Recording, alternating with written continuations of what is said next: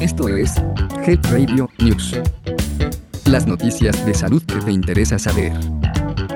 13 de septiembre de 2022. La voz de este podcast es generada por computadora.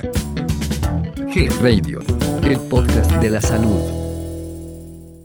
1.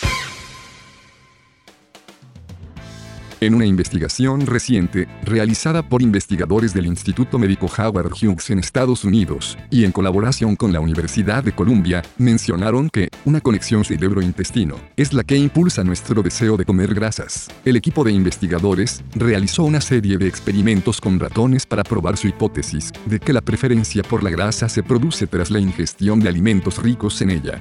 Así, ofrecieron a los roedores dos botellas, una con edulcorante artificial y otra con grasa, y comprobaron que ambas opciones eran igual de atractivas al principio, pero la segunda era una clara selección de los roedores, pasadas 48 horas.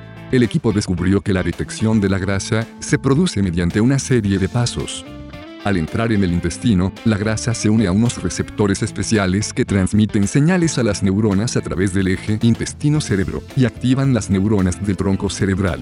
El resultado final es que el resto del cerebro recibe el mensaje de que ha consumido grasa y se siente bien.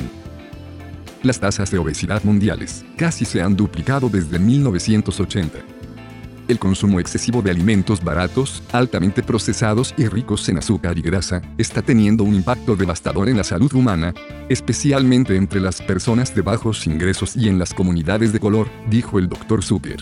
También, el Dr. Zucker enfatiza que su trabajo consiste en comprender los mecanismos biológicos fundamentales detrás de nuestras preferencias y los misterios del cerebro cree que este conocimiento puede ser útil para combatir la epidemia de enfermedades metabólicas, diabetes u obesidad, que son un inmenso problema de salud en el mundo actual.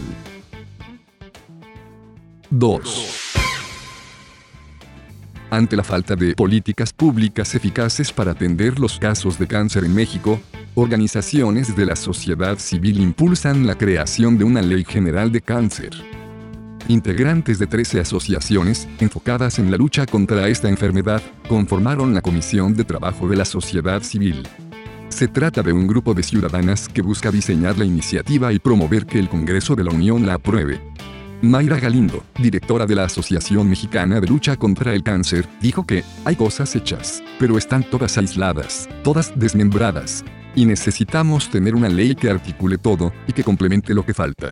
Los tumores malignos son la cuarta causa de muerte en México y su atención genera altos costos económicos. Según datos del INEGI, en 2021 se registraron 44.197 decesos por estos padecimientos. Un diagnóstico del movimiento Juntos contra el Cáncer concluye que la desarticulación del sistema de salud mexicano y de las estrategias de atención, además de la baja inversión en medicamentos de última generación, se traduce en que las personas con cáncer sean diagnosticadas tarde y el 60% de ellas fallezca.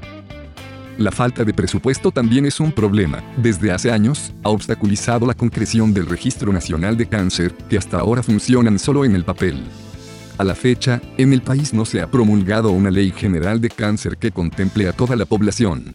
Solamente existe la Ley General para la Detección Oportuna del Cáncer en la Infancia y la Adolescencia. También, se han creado algunas normativas para homologar la atención de algunos tipos de tumores malignos. Entre ellas se encuentran la norma oficial mexicana de cáncer de mama, otra es la norma de cáncer cervicouterino, y una más, para el cáncer de próstata. 3. La distimia se considera uno de los tipos de depresión más difíciles de diagnosticar y en muchos casos se confunde como algo de la personalidad a diferencia de otros episodios de depresión que son más fáciles de reconocer. La distimia tiene características propias camufladas. Además de tener una duración mayor, los signos más comunes pueden manifestarse a través de cansancio, fatiga, baja autoestima, indecisión y pesimismo exagerado. En la depresión común, la persona tiende a mostrar síntomas exacerbados de tristeza, desánimo, desinterés por las cosas, pérdida de apetito y otros signos que pueden ser percibidos por el entorno y por el propio paciente. La distimia se considera uno de los tipos de depresión más difíciles de diagnosticar y afecta aproximadamente al 6% de la población mundial.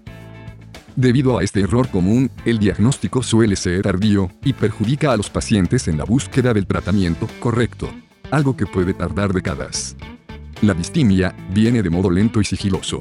Sin embargo, con los años, a pesar de ser leve, el impacto funcional es grande, ya que la persona se va ganando apodos y etiquetas de gruñón y malhumorado. Esto, que es culturalmente aceptado, va retrasando el diagnóstico y también refuerza el neuroticismo. Un rasgo de la personalidad que hace que se vean las cosas de un modo negativo. Es fundamental que el paciente busque ayuda temprana para evitar el infradiagnóstico. Muchas veces, cuando hay una queja específica sobre otra enfermedad, no se busca apoyo psiquiátrico y en general, se recibe el diagnóstico de esa otra dolencia y la distimia pasa desapercibida. El diagnóstico tardío también puede interferir en la aparición de otras enfermedades o empeorar cada una de ellas. La distimia y la depresión afectan al organismo de forma sistémica y pueden hacer que empeoren algunos cuadros clínicos, como la diabetes, la hipertensión y enfermedades reumatológicas, haciendo que el paciente necesite mayores dosis de fármacos o una combinación superior de medicamentos para estabilizarlo.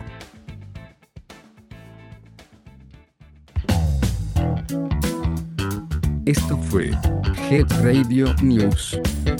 Mantente actualizado de las noticias más relevantes en salud. Escúchalas todos los martes en punto del mediodía. Hasta pronto.